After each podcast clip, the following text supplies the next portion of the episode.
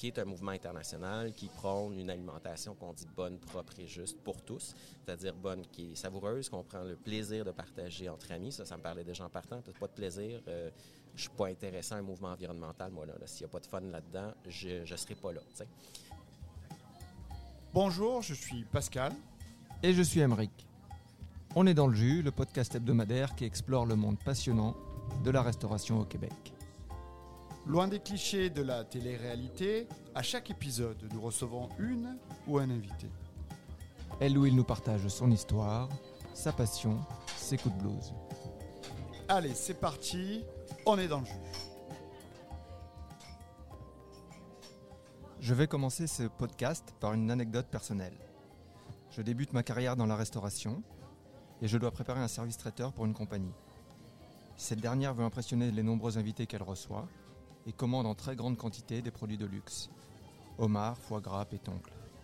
La réception se termine, il reste 10 échelles pleines, soit 130 plateaux. Direction les vidanges. Ce souvenir m'a fortement marqué et va influencer mes choix de carrière pour la suite. Je suis persuadé que l'industrie de la restauration a un rôle majeur à jouer dans le développement de pratiques respectueuses de l'environnement. Notre invité est au cœur de ce développement. Il accompagne les restaurants dans cette transition indispensable. Il nous raconte son histoire. Aujourd'hui, c'est Bobby qui est dans le jus. Bonjour Bobby. Bonjour. Salut. Euh, c'est la question chaque fois qu'on pose. Quel est ton parcours? Qu'est-ce qui t'a amené euh, ici? Bonjour tout le monde. Euh, ben, mon nom est Bobby Grégoire, vous l'avez déjà mentionné. je suis chef consultant et créateur de contenu en alimentation durable aujourd'hui. comment on arrive dans ces souliers-là? ben, c'est en raccrochant partiellement un tablier. Pour parler du parcours, j'ai été chef traiteur et chef privé pendant 20 ans à mon compte, en travaillant surtout sur la cuisine régionale du Québec, mais sur le patrimoine alimentaire aussi euh, en Occident. Le petit côté geek, euh, je faisais des réinterprétations de menus d'époque du 4e siècle romain au 19e canadien, avec les rébellions des patriotes, avec Par Canada et des sociétés d'histoire. Donc, beaucoup d'intérêt sur tout ce qui touche l'alimentation, mais surtout les sphères qu'on ne considère souvent pas, euh, qui m'a amené à me poser des questions sur notre système alimentaire, mais aussi sur qu'est-ce que je fais moi aussi avec les surplus de bouffe quand je célèbre un mariage, euh, quand on organise des boîtes à lunch corporatives et qu'elles te reviennent complètes, euh, pas touchées, mais que ton équipe a déjà bien mangé et en a déjà quelques-unes dans leur propre frigo. Donc, qu'est-ce que tu fais avec tout ça euh, par la suite? Donc, les questions environnementales, mais aussi éthiques au niveau du travail humain, des gens qui nous nourrissent, qui font les aliments eux-mêmes. Comment on peut améliorer tout ça, puis avoir un meilleur impact sur notre collectivité, finalement? c'est ce qui résumerait un peu je te dirais, ces, ces 20 dernières années. D'où est-ce que tu viens, euh, Bobby? De quelle région tu viens? Ben, je viens de Montréal. Je suis né à Montréal. J'ai grandi en banlieue de Montréal. Et oui, cette, ce territoire qu'on appelle Laval.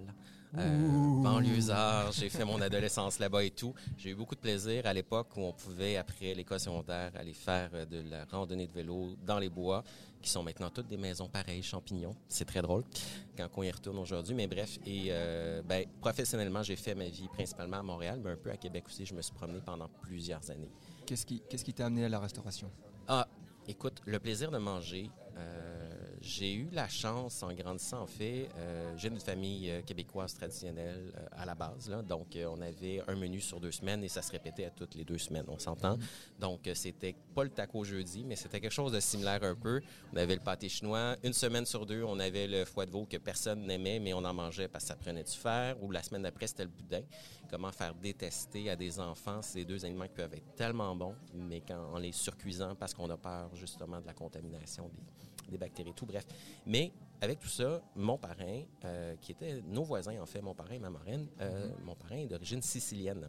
Donc, quand j'allais me faire regarder, mettons, quand les parents revenaient tard pour le travail, euh, chez ma marraine à côté, ben j'avais droit à toutes les spécialités siciliennes traditionnelles. Et ben c'est ce qui est à manger, tu le manges, que tu connaisses ça ou pas. Donc, ça l'a vraiment permis de de titiller la curiosité, je dirais, au niveau du goût, comprendre ce que je mangeais. Euh, j'ai mangé mes premiers escargots, je pense, d'avoir 4-5 ans. Euh, dire ça en Québécois aujourd'hui, tu fais comme, euh, OK, non, chez nous, ça n'aurait jamais passé. euh, puis un paquet d'autres spécialités et tout. Puis ça a ouvert un peu les horizons, je dirais, puis à poser les questions sur qu'est-ce qui est standard finalement dans notre alimentation. Fait que je te dirais, ça vient, ça vient un peu de là, cette curiosité-là. Puis, évidemment, en ayant fait les... les, Boy Scouts, euh, les, scouts, euh, comme euh, on les appelle en français, évidemment. Il y a toute la conscientisation environnementale qui est venue au niveau de la forêt, la protection de l'environnement, des animaux avec qui on partage le territoire finalement tout. Fait je sais que je vais beaucoup dans des directions un peu opposées, qui sont pas traditionnelles, justement. Mais la bouffe, c'est par le plaisir de manger, mais c'est par le plaisir d'explorer. J'ai appris à cuisiner. Euh, un peu avec ma grand-mère paternelle, avant qu'elle décède, j'avais 8 ans quand elle est décédée, sur euh, les pâtes à tarte et tout ça, les trucs de base qu'un enfant peut facilement faire à la maison. Mais euh, par la suite, c'était dans le désir de comprendre comment des plats congelés étaient faits. Tu sais, ce qu'on a dans les boîtes à lunch qu'on met au micro-ondes à la cafétéria d'école secondaire, ce genre de choses quand on n'achète pas sur place. Et finalement, ben, il y a aussi une question de responsabilisation familiale parce que chez nous, on recevait tous les amis. Nos parents préféraient que les amis viennent à la maison, qu'ils sachent qu'on fasse, que qu'on perde dans le bois, on ne sait pas trop où, puis finalement, euh, tu finis à l'urgence, c'est un appel de l'urgence finalement.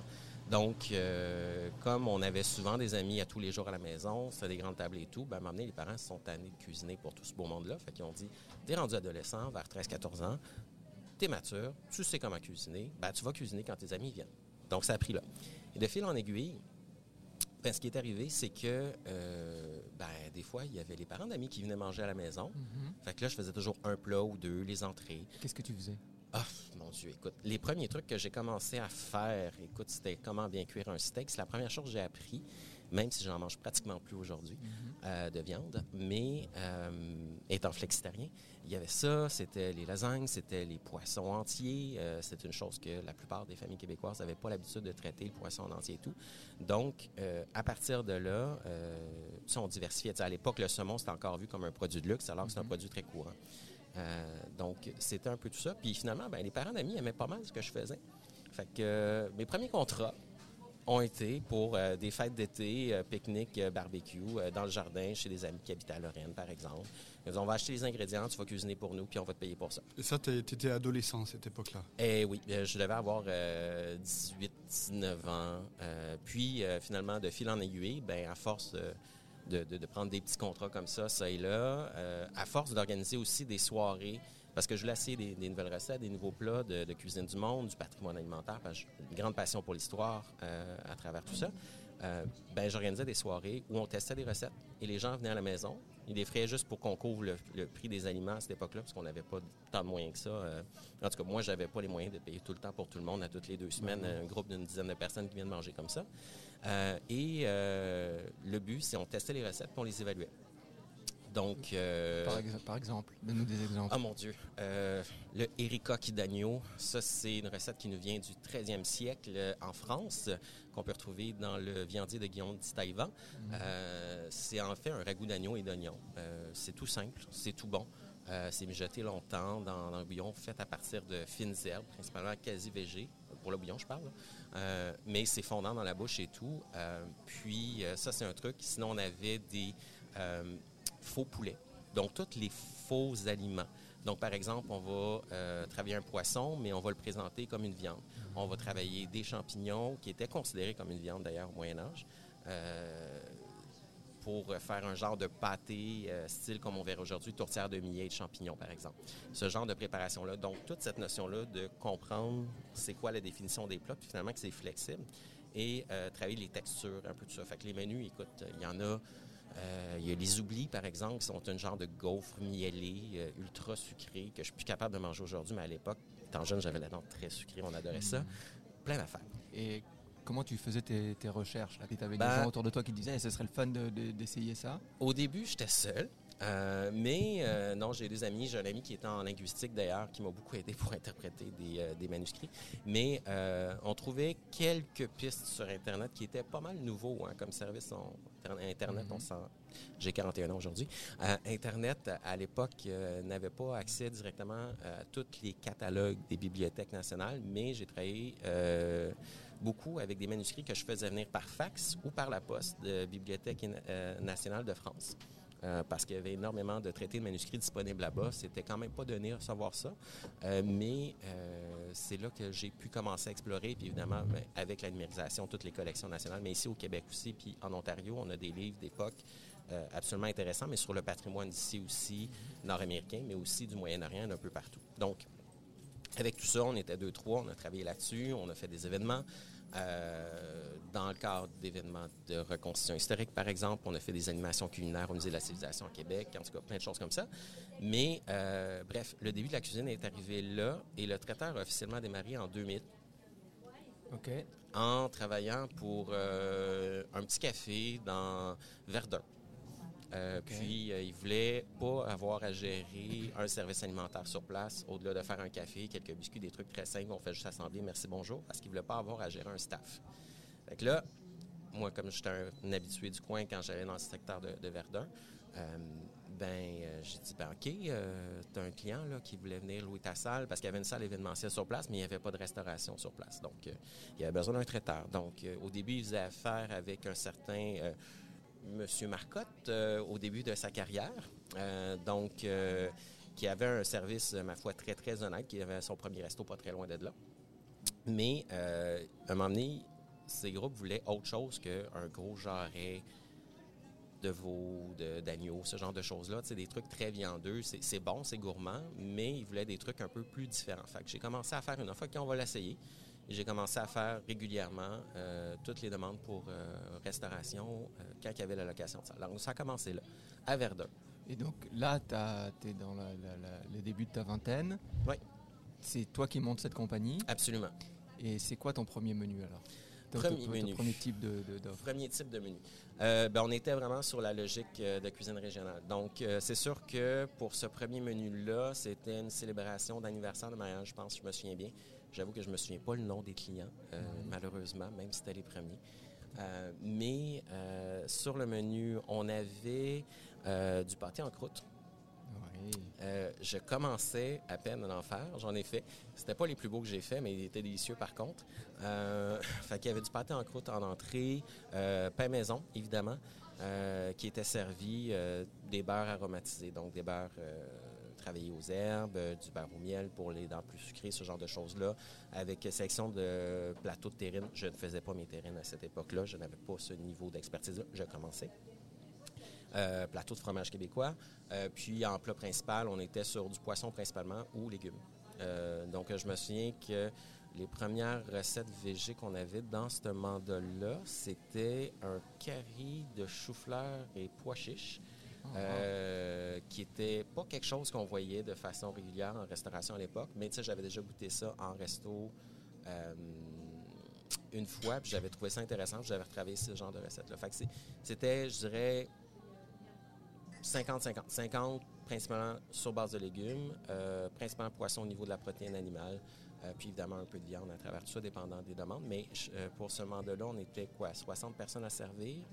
Euh, on avait juste des réchauds en arrière dans un backstore, excusez l'expression, euh, qu'on a transformé en cuisine. Fait que ça, c'est une de mes forces, apprendre à mettre des cuisines où c'est pas supposé être. Et tu étais tout seul ou tu avais des gens? Non, j'engageais des gens. En fait, euh, j'ai commencé par engager des amis, en fait, pour le service. Surtout mhm. pour le service, des gens que je savais qui étaient capables de bien faire ce, volet-là.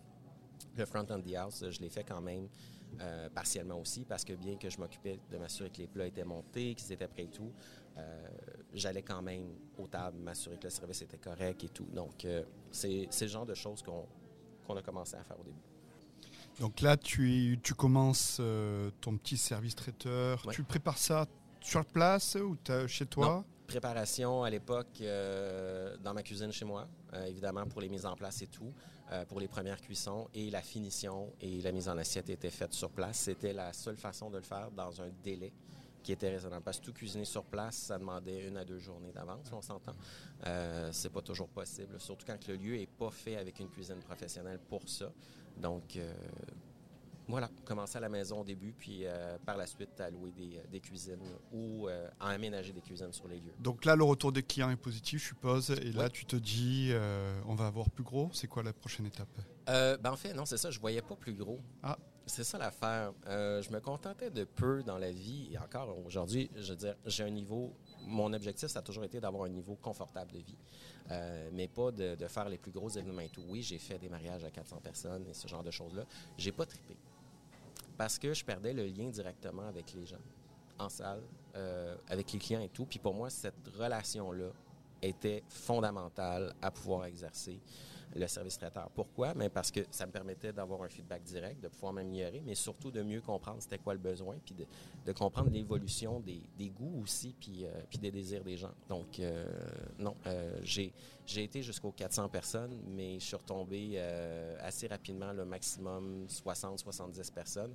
Et même dans les dernières années, je ne traitais pas plus que 40 personnes en service traiteur. OK. Donc là, tu es dans ce café, tu restes combien de temps là-bas?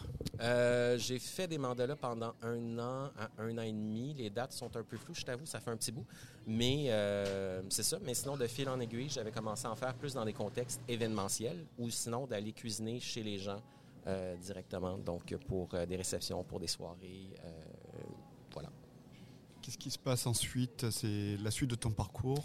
Oui, la suite, ça continue en fait avec une prise de conscience, en fait, sur les aliments que j'achetais, parce qu'au début, j'achetais presque tout chez Alim Plus. Merci ma tante qui travaillait là, qui m'avait plugué euh, pour avoir accès à... Au début, j'achetais tout en épicerie, pour être franc. Mais euh, quand j'ai compris c'était quoi un distributeur et l'avantage de le faire, j'ai été vers la grande distribution pour la simplicité de la chose. Euh, mais à force justement de m'intéresser au patrimoine alimentaire, à tout le côté historique d'ailleurs, je comprenais qu'il y avait des variétés qui étaient différentes de ce que je pouvais trouver aujourd'hui.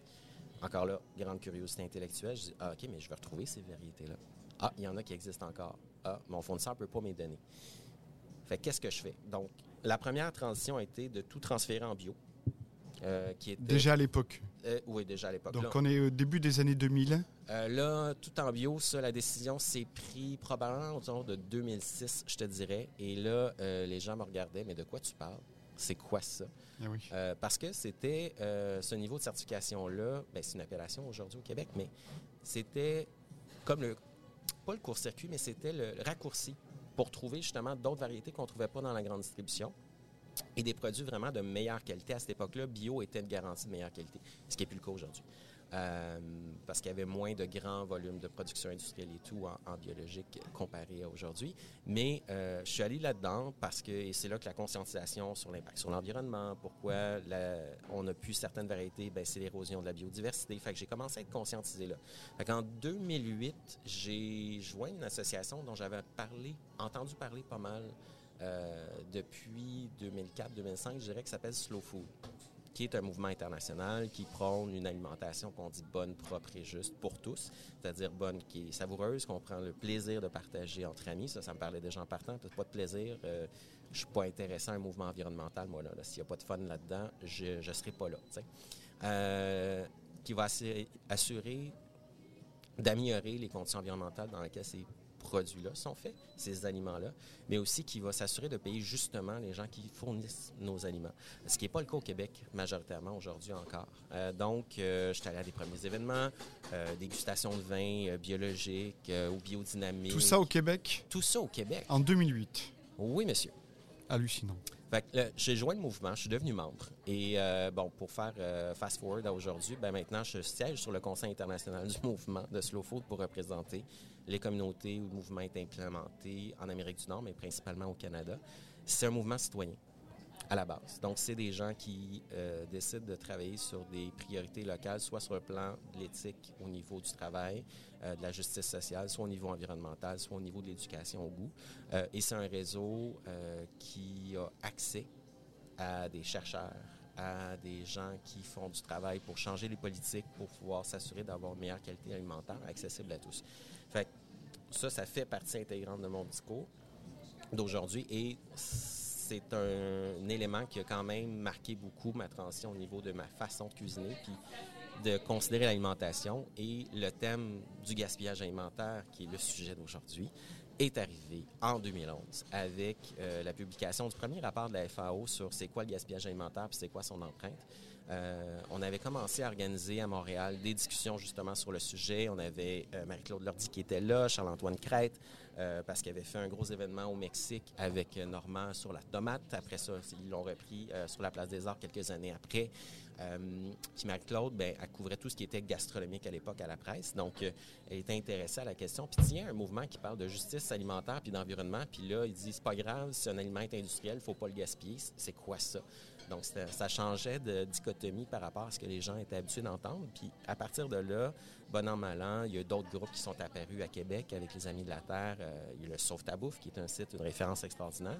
Et j'ai été, euh, de par, euh, parce qu'en plus d'être traiteur, j'ai eu des emplois sur le côté pour les saisons plus mortes. Et je te dirais que 2000, j'ai fait quelques années aussi comme chef aux écoles de cuisine à travers ça pour enseigner l'alimentation. Euh, autant dans un contexte de célébration corporatif ou euh, pour euh, les adultes que pour les camps de jour pour les jeunes et les programmes après, après les heures en parascolaire pour, pour les jeunes au secondaire avec l'atelier des chefs. Donc, j'ai travaillé pour eux pendant presque quatre ans, en plus d'opérer mon traiteur sur le côté. J'étais un peu workaholic, comme on dit. Comme euh, tout euh, chef qui se respecte. C'est ça.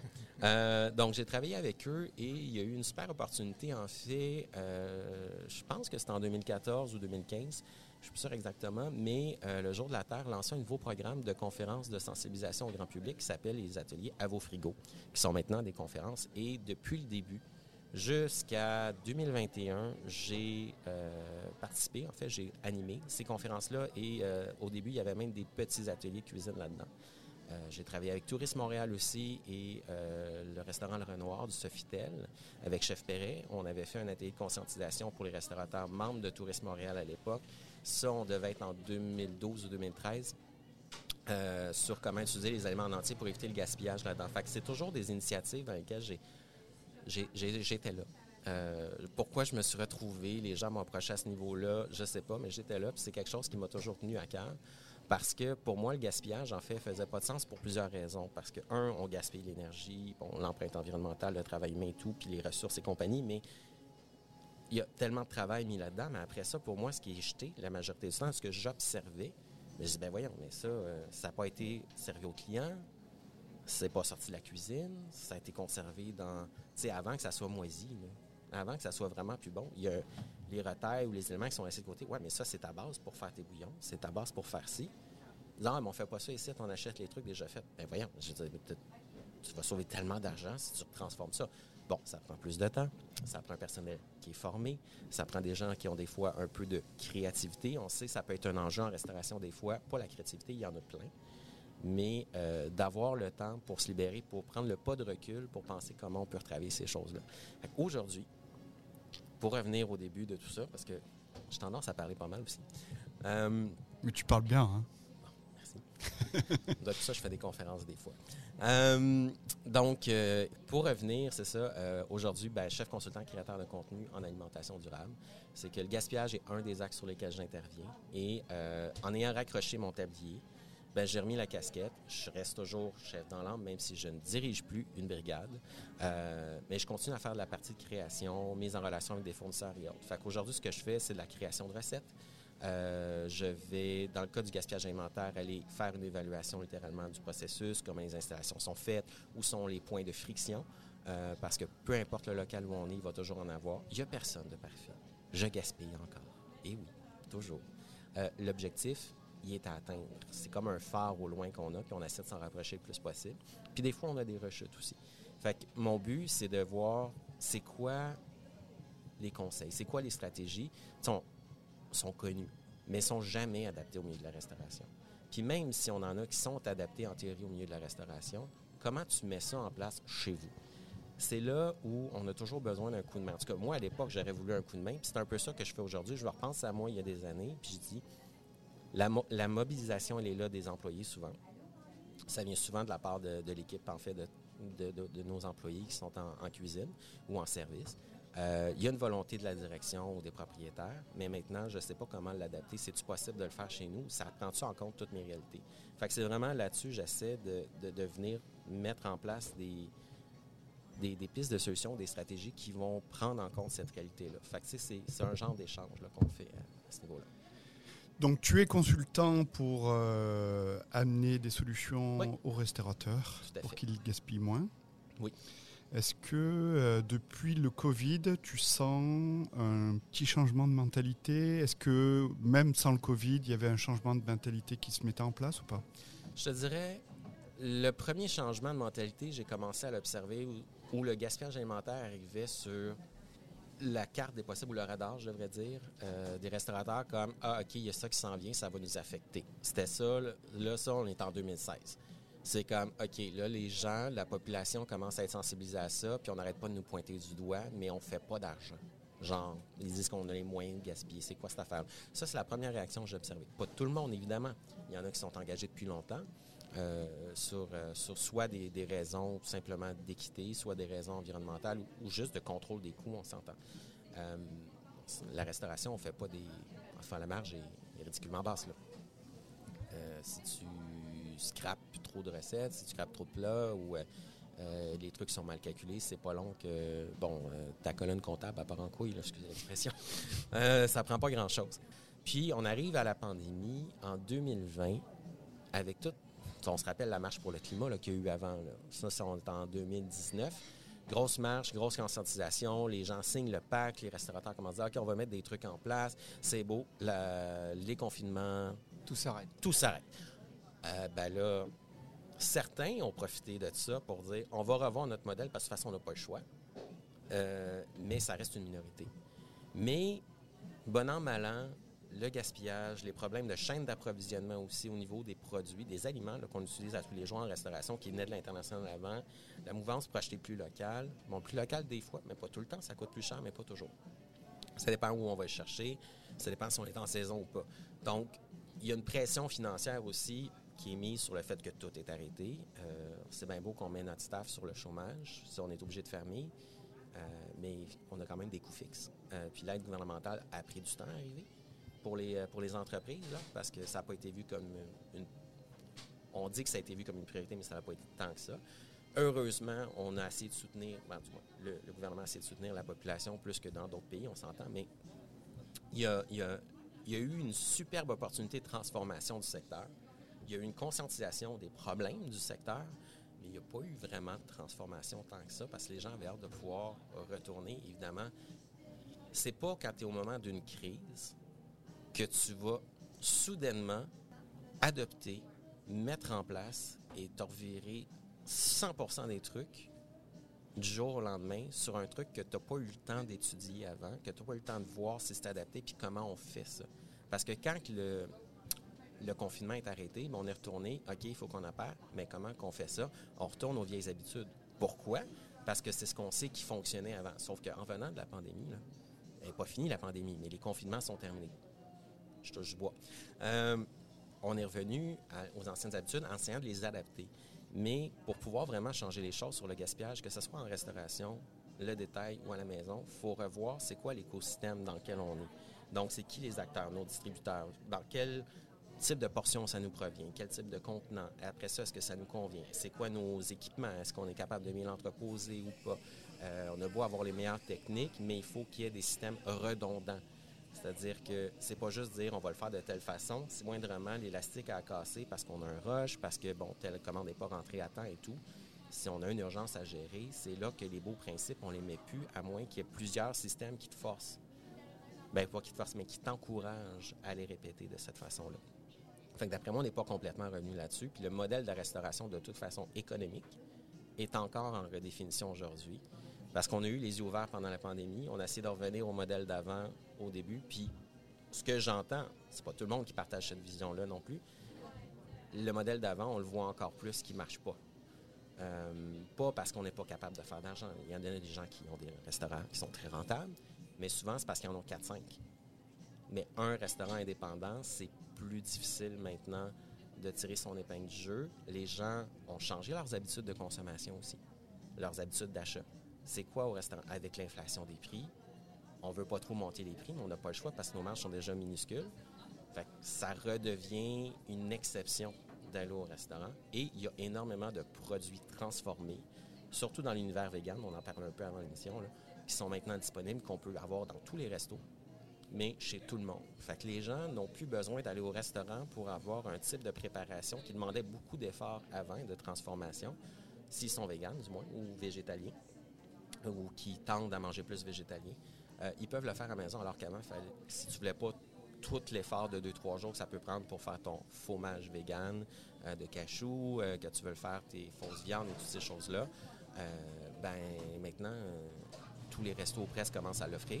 Puis tu peux l'acheter à l'épicerie directement. Fait c'est nécessairement, ça a changé là-dessus, mais ça change aussi pour la restauration plus traditionnelle, basée sur la viande, sur les poissons, ces choses-là il y a euh, l'industrie au niveau de la distribution s'est adaptée pour offrir des produits finaux aux consommateurs dans un conflit de créneaux qu'il n'y avait pas avant. Je voudrais, je sais que les chiffres c'est difficile à absorber, euh, mais je pense quand même qu'il faut parler de chiffres. Oui. Donc, le gaspillage aujourd'hui, euh, en restauration dans la population générale, ça représente quoi? C'est-à-dire ce qui est cultivé, et qui arrive dans ton assiette, qui est utilisé réellement? Est-ce qu'on a les chiffres euh, à peu près précis? On a, plusieurs études avec des méthodologies qui ne devraient pas se parler entre elles. Parce qu'il y en a qui sont basées sur le coût final du produit. Ça, pour vous expliquer un peu, c'est les premières études du Value Chain Management qui sont sorties, je pense, ça fait quasiment cinq ans maintenant, sur lesquelles la plupart des conférences ou les données statistiques présentées en médias sont. C'est-à-dire qu'on va prendre une betterave. Je vais prendre l'exemple de la betterave. J'en ai à la maison, fait que je pense à ça. Que je les gère d'ailleurs. La betterave au champ, elle vaut 20 cents, mettons. On va dire un chiffre arbitraire, 20 sous. Pour le producteur, il va la vendre 20 sous. Le détaillant alimentaire, les IGA métro de ce monde, la betterave à 20 sous, il va vous la vendre à 97 cents, mettons. Le problème avec cette méthodologie-là, du coût final, c'est que on va évaluer en valeur économique le gaspillage pour, faire une, image de volume. Fait que ma betterave qui vaut 20 cents est gaspillée, ben, elle vaut juste 20 cents. Fait que dans mon échelle comparative, est comparée à une betterave qui vaut 97 cents. Sauf que ton échelle, c'est pas une unité. Ton échelle, c'est le montant monétaire attaché. Fait que c'est sûr que si toi, à la maison, tu jettes ta betterave parce qu'elle t'a coûté 97 cents, son pourcentage dans les statistiques tant de pourcentage du gaspillage, mettons, c'était 54% du gaspillage arrivé à la maison, c'est basé sur une valeur de 97 cents. Tandis que l'agriculteur, on dit, ah, ben, c'est juste 20% 20% de betterave à 20 cents.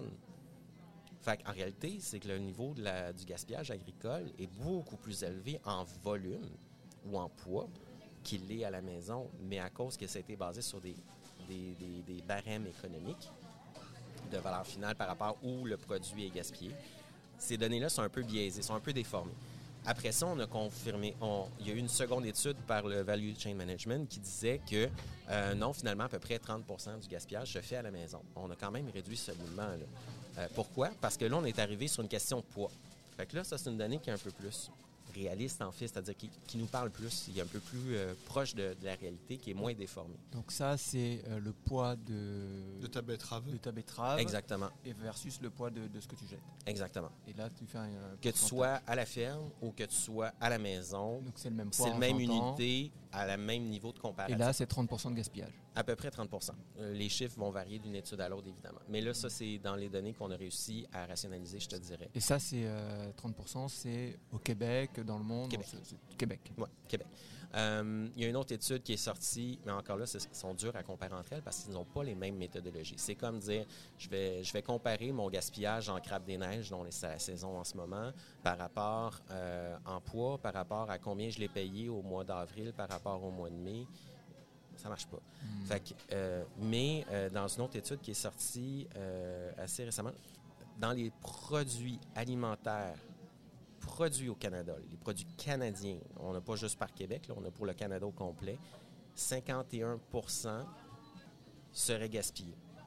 C'est énorme. De tout ce qui est produit au Canada, que ce soit des lentilles, que ce soit du blé, que ce soit du canola, que ce soit du bœuf. Et, là, et là c'est quoi les, plus grandes sources de gaspillage de, ce chiffre-là? Ben, comme dit Pascal, c'est énorme.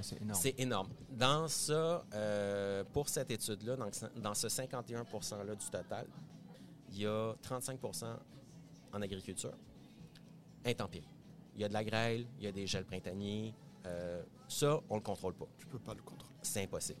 Mais il y a aussi des grands intégrateurs, et là, je vais en nommer un, Arctic Garden, avec Bonduel, qui font des produits congelés, ma foi, extraordinaires parce qu'ils ont une qualité impeccable. Sauf que ça, ça a un prix. Et le prix de ça, c'est euh, que l'intégrateur, lui, va soit acheter une terre puis mettre un agriculteur pour cultiver pour lui, ou il va faire des contrats d'exclusivité avec un agriculteur, une agricultrice. Donc, par exemple, les petits pois. Hein, S'il y a un produit qu'on utilise beaucoup en restauration, c'est les petits pois, peu importe le type de cuisine qu'on fait. Ben, si le champ de petits pois, les petits pois, ils sont trop gros, ben, ils sont laissés au champ. Fait que là, Arctic ne les achète plus. Il va donner une compensation qui est entendue basée sur une assurance avec l'agriculteur. Mais la réalité, c'est que les pois, au lieu d'aller nourrir du monde, parce qu'ils sont pas le bon format, ils restent dans le champ. Que Parce que là, l'agriculteur, avec le contrat qu'il a, il n'a pas le droit de pas les le droit de les. parce que c'est des contrats d'exclusivité. Il y a la même chose dans le poulet, il y a la même chose dans le bœuf, il y a la même chose euh, dans la production de pommes de terre, dans tout ça. Ça, c'est les là, co- Comme intégrateurs. difformité, on parle de taille, on parle de. Euh, la tomate n'est pas exactement ronde, est un petit peu plus allongée. ou la pour la couleur est pas variété, non, c'est ça. les- Tu sais, il y, a- il y a des taches dessus alors qu'elle est très comestible, tu sais, je veux dire. Ou elle a une forme un peu hors format, elle est trop grosse, elle est trop petite, elle ne rentre pas exactement. Ça, c'est basé sur le fait que la grande distribution nous a habitués. Oui, le client demande des produits qui ont l'air parfaits. Pourquoi? Parce qu'on a été habitué à les demander. Puis on ces effets servir sans penser aux conséquences derrière. Fait que, oui, les intégrateurs au niveau de la, production, mais il y a aussi la grande distribution qui est là-dedans, puis le consommateur. Tout le monde est, dans ce ce panneau-là. Fait qu'une bonne partie de ce gaspillage-là, qui n'est pas lié aux intempéries, provient de ces produits-là cadrés. Il y a des initiatives qui existent maintenant. Il y a les paniers Second Life, euh, Seconde Vie, qui vont vendre que de ces produits-là. Puis honnêtement, tes reçois, ils sont encore plus frais que quand tu les achètes auprès de tes distributeurs en restauration. Et pourtant, et- et comment ils ont fait pour casser cette euh, exclusivité en utilisant ces produits Ben, c'est qu'ils travaillent avec des producteurs qui n'ont pas les contrats d'exclusivité, euh, mais qui fournissent quand même principalement pour la grande distribution. Il y a encore des producteurs comme ça, il y en a plusieurs. L'intégration, par contre, se fait de plus en plus. Donc, ça, c'est un enjeu, mais il peut y avoir un paquet d'autres trucs. Fait que ce qui est arrivé, euh, si l'agriculteur, c'est plus rentable d'aller le. S'il ne peut pas les vendre, c'est pas rentable d'aller les cueillir. Fait il y a un peu des initiatives de glanage dont on entend parler. Euh, OK, ça, c'est quoi? Ben, c'est comme, tu reçois un appel, euh, j'ai des, j'ai des euh, dans le champ, j'en ai pour tant de tonnes. Y a-tu quelqu'un qui peut venir les cueillir pour les donner à des organismes de dépannage alimentaire? Il y a des problèmes, là. Un, il faut que tu aies une armée de bénévoles de disponibles, parce qu'on s'entend, les gens ne sont pas payés pour faire ça. De deux, il faut qu'ils soient capables de se déplacer d'aller là. De trois, de transporter ces poids-là. Puis de quatre, quel organisme peut gérer des tonnes en dons subis de produits frais comme ça? On n'a pas l'infrastructure pour ça. Fait que oui, ça l'aide. Tu sais, le glanage, c'est une super belle opportunité pour les citoyens, pour aller se nourrir, pour distribuer à des banques alimentaires, puis euh, évidemment, possiblement faire des produits transformés. Mais tu sais, on est en Mauricie aujourd'hui. Un des enjeux dans la région avec les producteurs, c'est qu'on a beaucoup de producteurs, puis quand c'est des bonnes années, ils ont trop de volume, même pour les paniers bio et autres, puis ils sont pognés avec des produits qui risquent de périmer. Donc, il faudrait les transformer. Mais il n'y a pas la capacité de le faire. Ça, c'est un autre enjeu. Puis là, on est juste côté de production de base. On n'est pas rendu au niveau de la distribution, on n'est pas rendu au niveau de l'hôtellerie-restauration, on n'est pas rendu au niveau du, euh, consommateur. Fait tu sais, la raison pourquoi euh, j'ai choisi euh, de faire de l'accompagnement en restauration puis au niveau du commerce de détail, c'est qu'il y a beaucoup de ressources maintenant pour le consommateur, mais il n'y a rien ou presque d'adapté justement à la réalité terrain euh, au niveau de la restauration. Au niveau agricole, il y a des fonds du fédéral, justement, qui ont été débloqués pendant les confinements de la pandémie pour redistribuer à des banques alimentaires. Il y a du financement qui se fait tranquillement, pas vite, de cuisine de transformation euh, dans toutes les grandes banques alimentaires du Québec. il y en a chez moi sur Montréal, vous en avez chez moi sur Laurentide, vous en avez euh, un peu partout, mais c'est pas toutes les régions qui sont encore là, mais on y va déjà. Mais restauration, c'est un peu, ça a comme été d'un premier à être pointé du doigt avec les épiceries, puis c'est un peu les mal-aimés, il n'y a pas grand monde qui sont venus et qui connaissent la réalité de restauration pour pouvoir essayer de trouver une façon d'adaptation. Donc, euh, il y en a qui ont déjà bien fait le travail par eux-mêmes, mais euh, des fois, avoir un petit coup de pouce ou une validation de l'extérieur ou peut-être avoir un regard neuf pour voir des éléments qu'on n'a pas vus nous-mêmes parce qu'on a toujours le nez collé dedans, ben c'est là, en fait, qu'on peut venir, euh, que, je peux venir, mais je ne suis pas le seul à faire ça. il y a plusieurs autres personnes au GUTA, qui est le guichet unique de la transition alimentaire de la Ville de Montréal, mais sinon, il y a d'autres organisations à travers le Québec aussi qui le font, euh, qui sont capables justement de faire ces accompagnements-là. Alors, euh, justement, parlons de l'accompagnement. Oui. Est-ce que euh, aujourd'hui euh, il y a une bonne réponse? Oui, ben maintenant c'est des commerces qui le demandent directement. Fait que c'est pas la masse encore. Mais la conscientisation est assez avancée pour dire qu'il y en a qui sont prêts à prendre l'action. Puis ça, ben, c'est le premier levier. tout changement structurel ou au niveau des systèmes ou des entreprises ou d'un écosystème d'entreprises sur un territoire va toujours arriver quand il va y en avoir quelques-uns qui sont pionniers qui le font, qui sont capables après ça de partager les bonnes pratiques, ce qui a bien fonctionné, puis c'est quoi les enjeux qu'il y aussi à mettre ces trucs-là en place. Là, on est là. Les early adopters, comme on les appelle dans la théorie du changement. Après ça, euh, je pense qu'il y a des opportunités puis des possibilités qui vont arriver avec le besoin de redéfinir le modèle de faire de la restauration, dont beaucoup de gens se posent la question en ce moment, pour les prochaines 10, 15 prochaines années. Euh, ce genre de changement-là, au niveau d'une industrie, ça se fait sur 20 ans. Ça se fait pas en deux ans. Euh, fait il y a eu une belle avancée, il y a une belle conscientisation, il y a encore beaucoup de conscientisation à faire. Maintenant, il faut mettre en pratique ça, il faut les tester, puis il faut s'assurer que euh, les entreprises sont capables de le, mettre en place puis de rester rentables, même d'améliorer leur, leur rentabilité en, ayant moins de pertes. On entendait souvent avant, c'est pas ce qu'on achète qui coûte cher, c'est ce qu'on jette. Absolument. Je te dirais, évidemment, là, ceux avec qui je travaille, ils l'ont déjà dans la tête, ça fait longtemps. Euh, ceux qui commencent à être conscientisés, qui s'intéressent, c'est comme littéralement l'argument de départ il y a une question économique. Puis en fait, c'est qu'on le voit pas. Parce que dans nos colonnes comptables, euh, par rapport à nos achats, on voit ça, on a vendu tant de plats, on a notre coût de revient à peu près ça. Mais les pertes sont intégrées dans notre coût de revient. C'est normal, il faut le faire parce que sinon, on, est pas, on risque de ne pas être rentable. Sauf que quand on fait ça d'une manière simplement comptable, on ne voit pas qu'est-ce qui peut être changé. On ne met pas en question nos processus, ces choses-là. Le but, c'est pas de, de, tout casser puis tout recommencer. Non, c'est de voir où sont les, sais, les, petits leviers faciles à changer, mais qu'on ne voit pas parce qu'on l'a toujours fait comme ça. Euh, des fois, c'est un équipement. Des fois, c'est juste le fait de la façon où sont placés ces équipements-là dans l'aménagement de la cuisine. Euh, mais c'est surtout, c'est comment on va les conserver dans les chambres froides. les produits, les chambres froides ou l'entreposage sec. Euh, dans les chambres froides, mettons, je reçois des laitues parce que j'en passe plein. si tu en utilises un volume que tu n'en perds jamais, tant mieux mais tu ne développeras pas la façon d'optimiser leur vie dans ta chambre froide. Fait que la journée où tu vas être pogné, que tu n'as plus de clients, pour une raison X, Y, Z, tu es obligé de. Tu sais, il y a un ralentissement d'entreprise et tout. Puis là, tu arrives dans problématique, mais j'ai toujours commandé ça. Ça prend un ajustement entre ton habitude de commande par rapport à la réalité de ce qui se passe en salle. Fait que là, euh, ben là, il faut que je mes tomates, euh, pas mes tomates, mais mes salades, mes laitues. Puis je me rends compte que finalement, mais j'arrête pas d'y perdre. Mais il y a des façons, des fois, de, changer juste la façon de le faire pour que quand il y a ces variations-là, parce qu'on ne sait jamais combien on va faire de couverts dans la semaine, on s'entend. Tu sais, euh, le Grand Prix s'en vient, on attend un certain volume, dépendant, on est situé où, mettons, à Montréal. Euh, fait que là, on va commander en avance pour être sûr de ne pas manquer de stock, pour ne pas perdre de vente. OK, c'est beau, mais là, si jamais, euh, pour une raison X, euh, il y a une panne d'électricité comme il y a eu à, comme il y a eu à Pâques. Euh, oui, c'est ça, au Québec. d'électricité. mais admettons qu'on ne perd pas l'électricité, même à ça, la rue est fermée parce qu'une conduite d'eau explose dans la rue. Puis là, tes touristes ne veulent pas venir. On s'entend quand tu es placardé de clôture, de gros trucs de, de, de, construction, les gens veulent aller sur des terrasses, les gens veulent sur des... Fait que là, tu vas perdre ta clientèle par des réalités qui ne sont pas dans ton contrôle. Sauf que tu restes que tu as ton stock à gérer. Puis si tu n'as pas eu à gérer cette perte-là avant parce que tu avais un roulement presque continu, puis là, il faut que tu le fasses, bien, des fois, c'est juste voir, OK, est-ce qu'on peut changer ça en prévision de? C'est ça un peu l'entrepreneuriat. Si on prend des risques, mais c'est des risques calculés. Une entreprise, c'est toujours ça. On prend les commandes d'avance, sachant très bien qu'on va devoir se stocker pour ne pas perdre de vente. Parce que ce qui fait perdre de l'argent, c'est perdre des ventes. Donc, de pousser des clients à la porte, puis après ça, c'est d'acheter trop. Puis c'est pas parce que c'est en spécial, il faut t'en acheter plus tout le temps. Ça, c'est la première affaire que je vois tout le temps. Je dis, ouais, mais il était moins cher, fait que j'en acheté plus. Fait comme ça, je vais en acheter moins la semaine prochaine. Je vois, mais c'est parce que ton système de gestion de ton inventaire n'est pas fait en fonction de, de garder ce produit-là. Il est fait en fonction, tu vas le passer dans la semaine. Donc, là, quels, seraient tes conseils ou quels sont tes conseils pour gérer l'inventaire, pour mieux gérer l'inventaire? La première chose que je fais, c'est que je regarde le menu. Donc, on regarde le menu, c'est quoi les différents, c'est quoi les mises en place qu'on a besoin pour ça?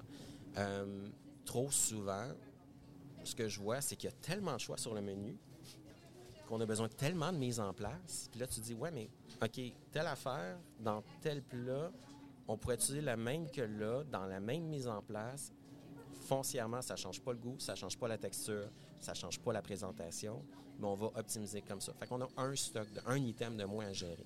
Donc, un item qu'on a le moins de chances de gaspiller. Après ça, c'est de voir comment ils sont conservés, ces mises en place-là. Parce qu'on s'entend, c'est le cœur de ta business, ta mise en place. Si, ça fout le camp, euh, bonjour de servir les gens dans un délai raisonnable, on sait tout ça. Donc, c'est regarder le menu, analyser c'est quoi les mises en place. Après ça, euh, dans l'établissement, qui, les fait? Quand est-ce que c'est fait? C'est quoi la fréquence qui est possible? Un, est-ce qu'il y a une possibilité d'optimiser le processus de cette production-là? Si oui, si on est capable de le faire, est-ce qu'on peut le faire deux, trois fois dans la semaine plutôt qu'une seule fois? Si on est capable de le rendre plus rapide euh, ou de le combiner avec une autre production qui est sur le côté? Fait qu'il y a ça qui rentre en ligne de compte. Euh, sinon, c'est, écoute, la première intervention, après ça, c'est je regarde c'est quoi les poubelles. Non, mais c'est ça pareil. Euh, bon, évidemment, pas tous les établissements sont à l'aise à ce qu'on le fasse, mais il faut le faire. Euh, puis ça va, de, le plus simplement, c'est de se mettre à côté de la plonge, dans une cuisine, pendant un service, pas le samedi puis le vendredi, on s'entend, idéalement pas. Sauf si tu aides à la plonge. Oui, sauf si j'aide à la plonge, effectivement. c'est pas arrivé encore, mais euh, on me l'a pas proposé. Je devrais peut-être le proposer pour vraiment avoir les soirées vraiment intenses. Mais euh, on y va dans la deuxième moitié de la semaine normalement, puis on caractérise. La méthodologie qui est conseillée, c'est de peser. La réalité dans un resto, en service, tu n'as pas le temps de peser. Ce qui est à faire, c'est de caractériser, OK, premièrement, qu'est-ce qui est produit dans la cuisine, puis séparer ça de ce qui revient de la salle.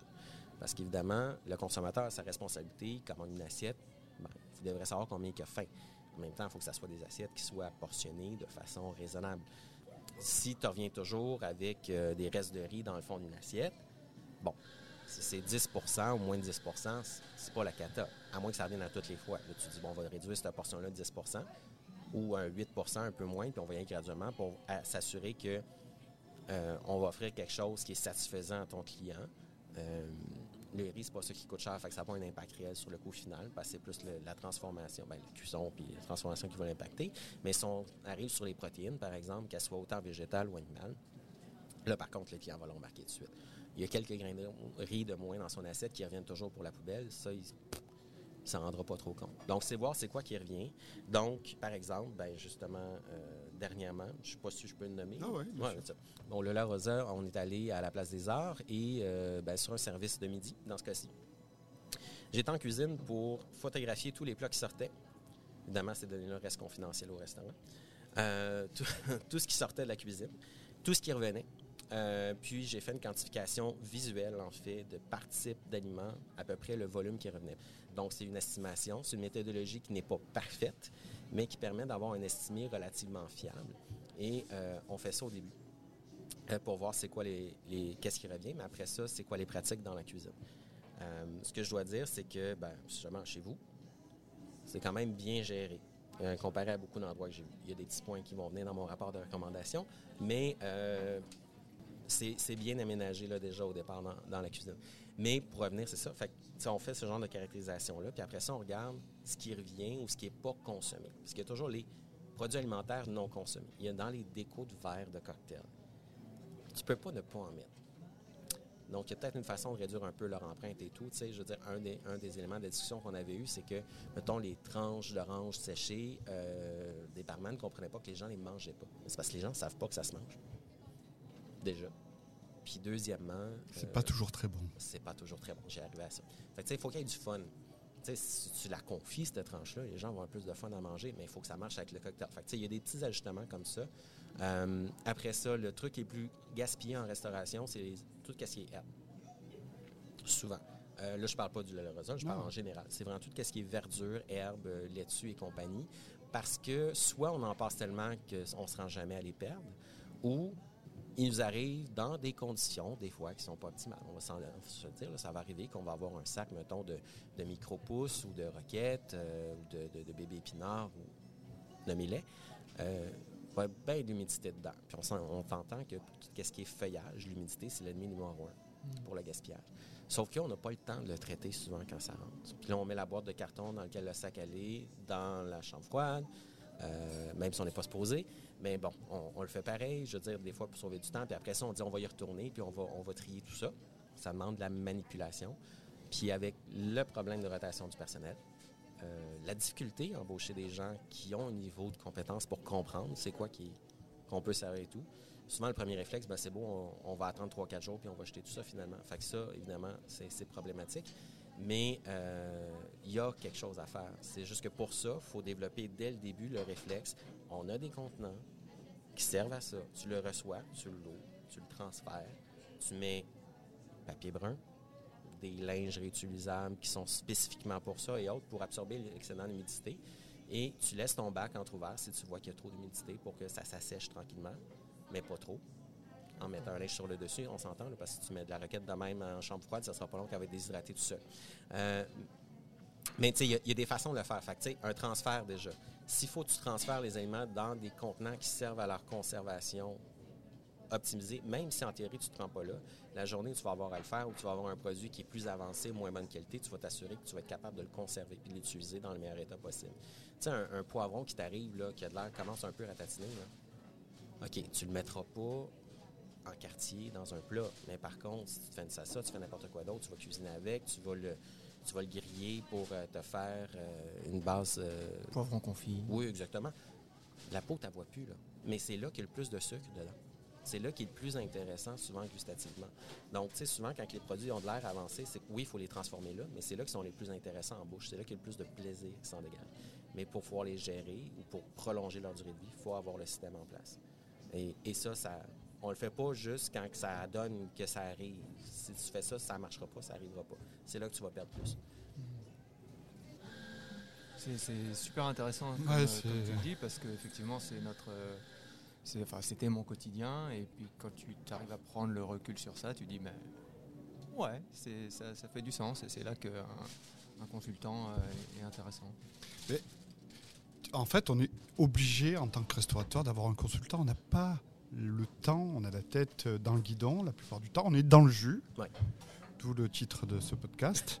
Et on a besoin de consultants qui nous montrent euh, c'est quoi, quelle direction prendre, quels automatismes, parce que c'est un automatisme dont tu ben, parles.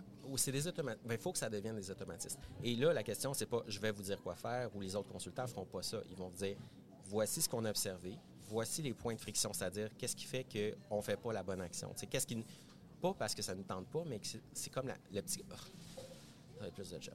Non, c'est quoi les, points facilitants qu'on peut mettre en place pour que ça, ça soit plus dans le chemin?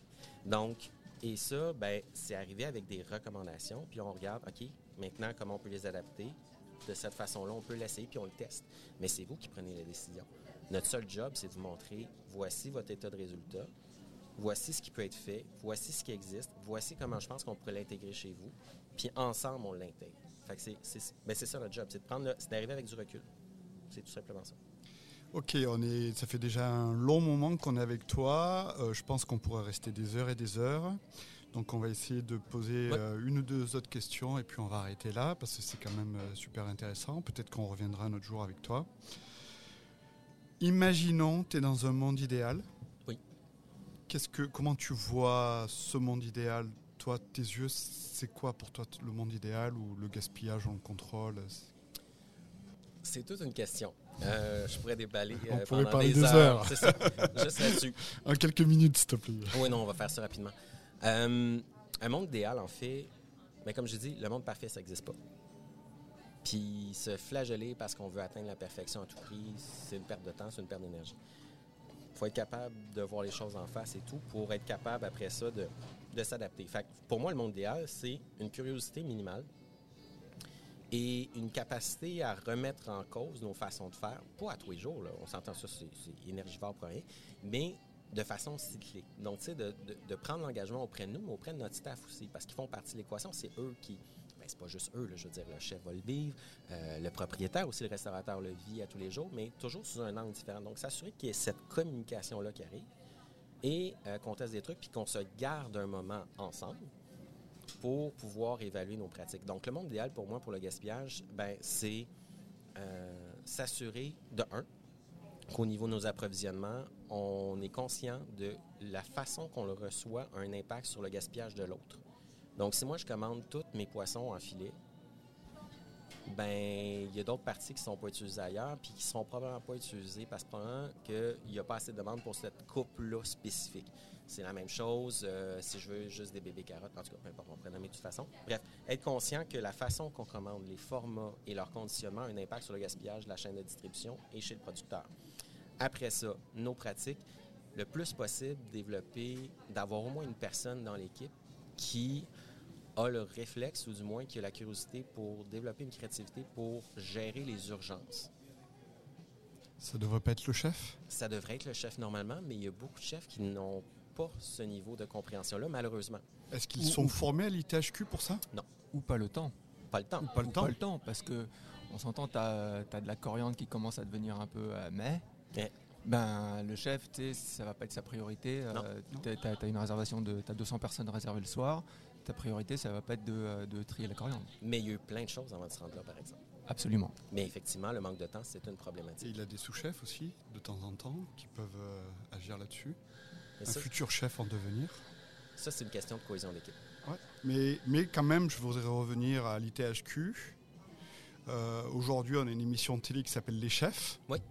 Ils arrivent et ils disent la consigne numéro un aujourd'hui dans notre émission, c'est éviter le gaspillage. Ces chefs qui font l'émission, les chefs, mhm. viennent la plupart de l'ITHQ. Euh, pas tous, mais une bonne partie. Une grosse partie. Du moins d'école hôtelière. Ouais, d'école hôtelière. Et tu, es en train de me dire, il n'y a pas de formation par rapport au gaspillage. Spécifiquement, il y a depuis quelques années une mention qui est ajoutée, euh, veut, veut pas, à travers ce qui est fait. Et euh, l'ITHQ, quand même, il faut leur donner ça. Ils ont maintenant un service de développement durable à l'interne. Ils ont des conseillers qui sont là à temps partiel. C'est pas parfait, mais c'est un bon pas dans la bonne direction. Par contre, la logique, ce que je veux dire, ils sont pas formés pour ça, c'est que comprendre comment les goûts fonctionnent ensemble avec des ingrédients inusités. Je veux dire, on comprend la base du goût, des textures euh, et tout ça.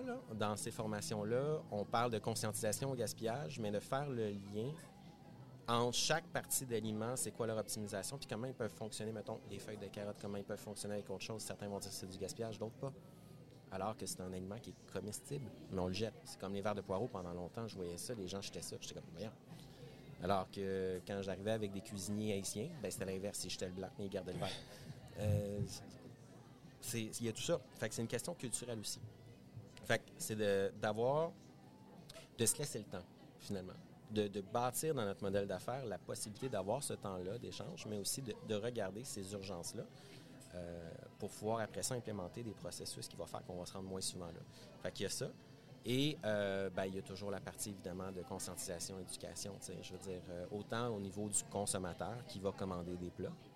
Voici pourquoi on a fait ces choix-là. Puis des fois, c'est de réduire le nombre d'options sur la carte. Euh, on ne se le cachera pas, la meilleure façon de gérer un gaspillage, c'est de ne pas l'avoir à le créer au départ.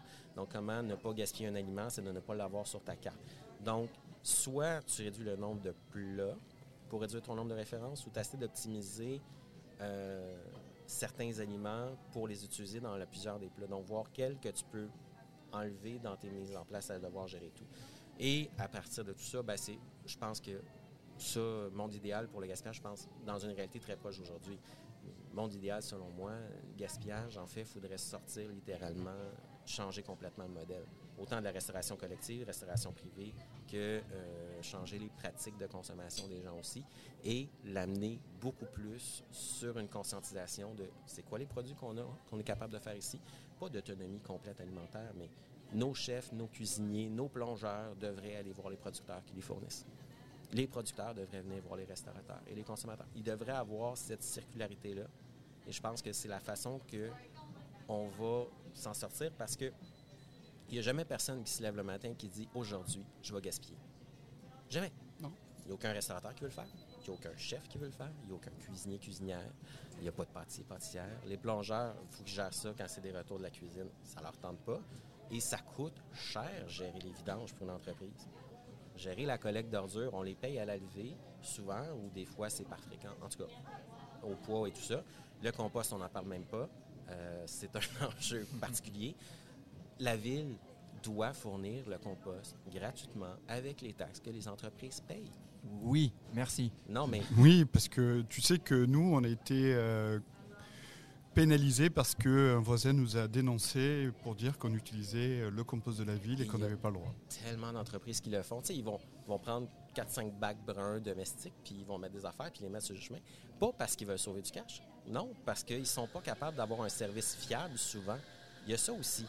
Comment on gère ces aliments-là? Puis avant de les composter et les jeter, est-ce que les restaurateurs ne peuvent pas trouver une façon de revaloriser pour des fins de nourrir le monde qui en ont besoin. Il y a ça aussi qui peut rentrer en ligne de compte. Bref, on pourra parler pendant des que tu as beaucoup parlé de conscientisation pendant notre entretien.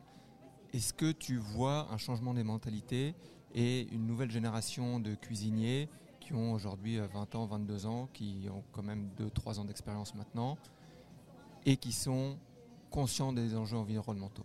Oui et non c'est un changement culturel à la base. C'est pas lié juste à une génération. C'est sûr que chez les plus jeunes, on voit plus souvent ce genre de conscientisation-là déjà acquise euh, parce qu'ils ont grandi plus là-dedans. C'est ce que moi, j'ai, grandi avec le restelage. Mes parents, non. Je veux dire, il y a une différence dans la façon qu'on aborde ces trucs-là de par le fait qu'on a grandi avec ou pas. Oui, ça a un impact, mais pas que. Euh, parce que j'ai vu des jeunes euh, qui sortaient, qui sont en cuisine, puis tu pourrais pas les, les émouvoir ou les déranger avec le fait qu'il faut qu'ils recyclent du carton, mettons. Ils n'en ont rien à serrer, puis ça ira pas là. Euh, ça, ça leur appartient à eux. Mais c'est un changement culturel. Puis il y a des, cuisiniers de fin de carrière ou qui ont pris la retraite qui n'étaient pas les premiers avec cette conscience-là, mais qui l'ont développée en cours de carrière, puis qui sont les plus grands euh, fervents défenseurs de ça aujourd'hui. Fait c'est possible de changer les gens, c'est pas juste une question de générationnel, mais il faut qu'on vienne les toucher. C'est pour ça que quand je parle de conscientisation puis de créer les liens, ben c'est en créant ces liens-là que les gens prennent conscience de c'est quoi les impacts. Tout le parcours que j'ai parlé, c'est petit à petit, j'ai pris conscience de ces problématiques-là parce que je m'intéressais à autre chose. C'est souvent par la bande que ça arrive, tout ça. Est-ce que les gouvernements font assez pour euh, pour amener l'opportunité Parce que tout à l'heure, tu disais par exemple, il faudrait que les producteurs viennent chez les restaurateurs, les restaurateurs chez les producteurs. Ça, ça a un coût. Oui. La plupart, euh, c'est de l'argent, donc du temps.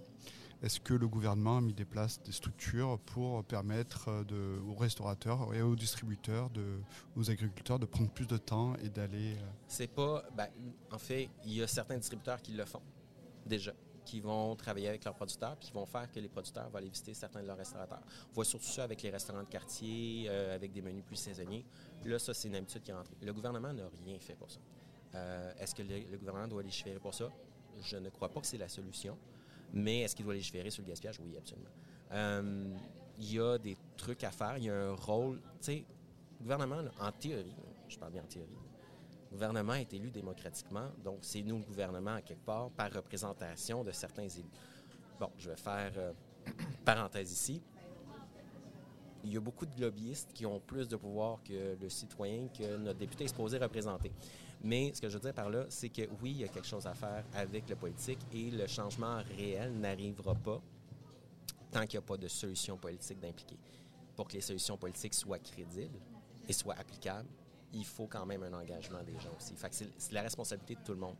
Euh, le politique, ce qu'il va faire souvent, euh, dans les changements sociétaux, mettons que ce soit les changements de contenants qui viennent de rentrer à Montréal, euh, puis il y a de toute façon quand même la loi fédérale en arrière qui arrive un peu plus tard, mais ça vient quand même d'une démarche qui est appliquée depuis plus d'une décennie dans certains commerces. c'est pas parfait. Toutes les solutions, toutes les problèmes et les freins n'ont pas été réglés avant que la loi soit passée, on s'entend, mais l'engagement des pouvoirs publics, que ce soit la municipalité, le gouvernement fédéral ou provincial, doit venir à s'assurer que cette transition-là soit un succès. Donc, c'est de mettre en place des outils, mettre en place un accompagnement, financer ça, euh, puis accompagner les gens qui, comme vous l'avez dit tantôt, on n'a pas le temps. Vous êtes dans une business à exploiter pour vous nourrir, nourrir vos équipes, et euh, essayer après ça de, bien vivre à travers tout ça. Il n'y a pas de problème à faire de l'argent dans la vie. C'est pas ça, pas, ça le, ici. On peut bien faire de l'argent puis avoir un impact positif sur notre collectivité. Puis de toute façon, c'est comme ça qu'on va régler les autres problématiques également au niveau social. Moi, j'ai une dernière question. Je sais que j'avais dit que j'allais arrêter, mais j'en ai quand même une dernière parce que ça me titille depuis tout à l'heure. Je t'écoute. Je vois qu'il y a beaucoup de choses qui peuvent se passer et je suis en train. Ça pop comme ça. Et GPT, est-ce que ça va pas aider à régler certains problèmes? Par exemple, tu disais euh, les pelures de carottes avec tel aliment, ça peut aller. de combiner l'intelligence artificielle, est-ce qu'elle va pas aider? Euh, Dans sa formule actuelle, non. Euh, parce qu'en fait, tout ce que fait ChatGPT, c'est vous régurgite d'une façon bien formatée des informations, mais il y a beaucoup de désinformations là-dedans aussi. Je veux dire, pour avoir... Je suis un peu techno dans la vie. Mais euh, la technologie peut nous amener beaucoup de trucs, l'intelligence artificielle aussi. Donc, c'est d'entraîner un modèle sur des bases de référence qui sont éprouvées. Et on pourrait très bien en créer une intelligence artificielle, avoir les financements pour, là, avec les modèles qui existent aujourd'hui, en deux mois, sur différents types de pistes de solutions, avec les données statistiques des études comparables, avec des méthodologies, puis des, des traductions qui fait qu'ils peuvent se parler ensemble.